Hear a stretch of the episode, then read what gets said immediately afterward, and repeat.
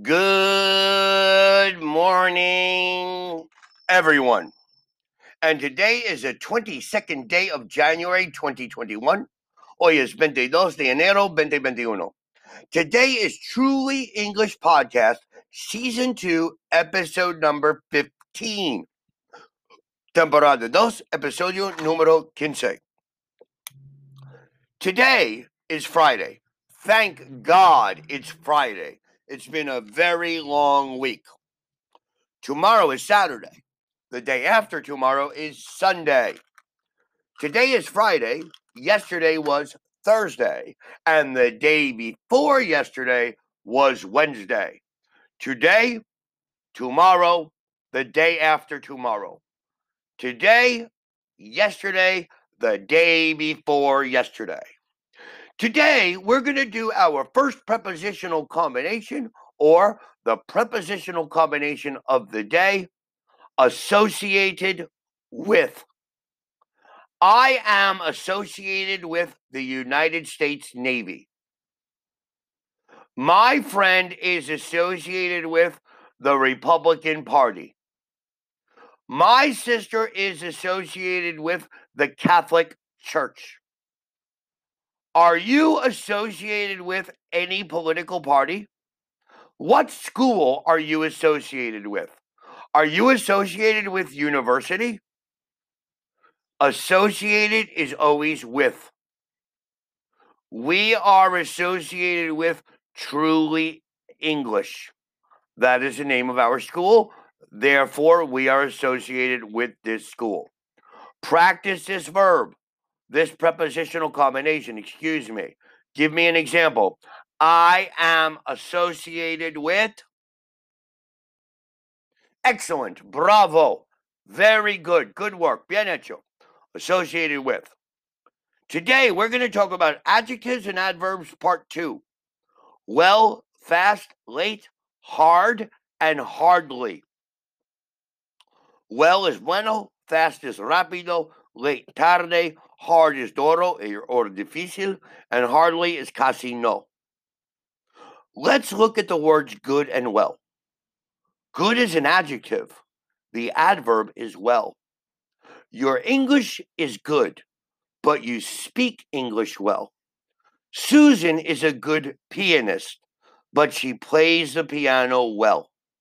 We use well, not good, with past participles. For example, well dressed, well known, well educated, well paid. Gary's father is a well known writer, un escritor buen conocido. But well is also an adjective with the meaning in good health. How are you today? I'm very well. Thank you.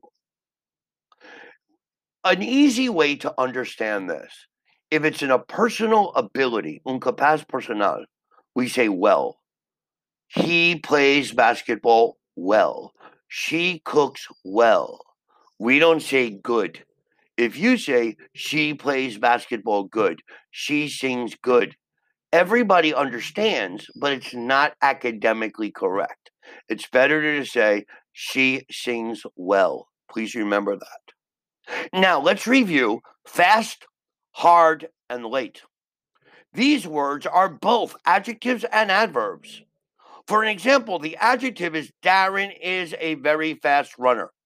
The adverb would be Darren can run very fast.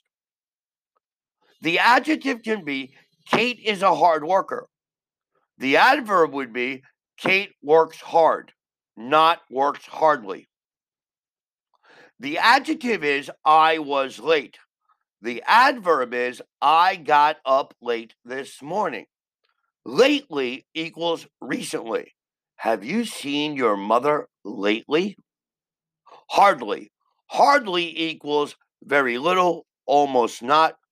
So, muy poquito or casi no. Let's study the examples. Sarah wasn't very friendly at the party. She hardly spoke to me. We've only met once or twice. We hardly know each other. Hard and hardly are different. Let us compare. He tried hard to find a job, but he had no luck. He tried a lot with no effort.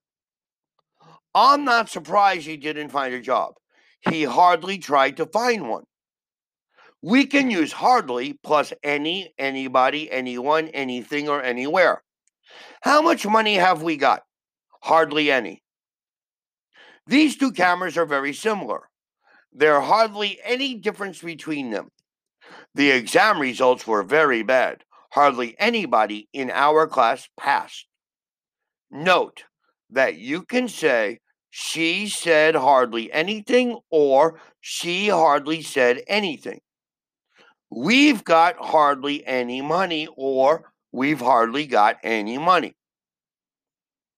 I can hardly do something equals it's very difficult for me, almost impossible. Your writing is terrible. I can hardly read it. My leg was hurting me. I could hardly work. Hardly ever is almost never. In Spanish, casi nunca. I'm nearly always at home in the evenings. I hardly ever go out.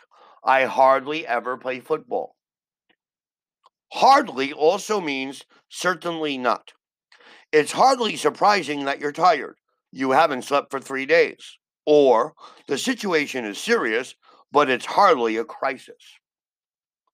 Now, you have today is Friday, tomorrow is Saturday, and the day after tomorrow is Sunday. These are adjectives and adverbs well, fast, late, hard, and hardly.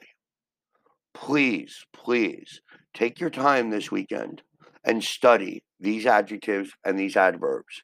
Make your own examples and practice them. Thank you for listening to Truly English by Matthew. Have a wonderful Friday and have a great weekend. Goodbye.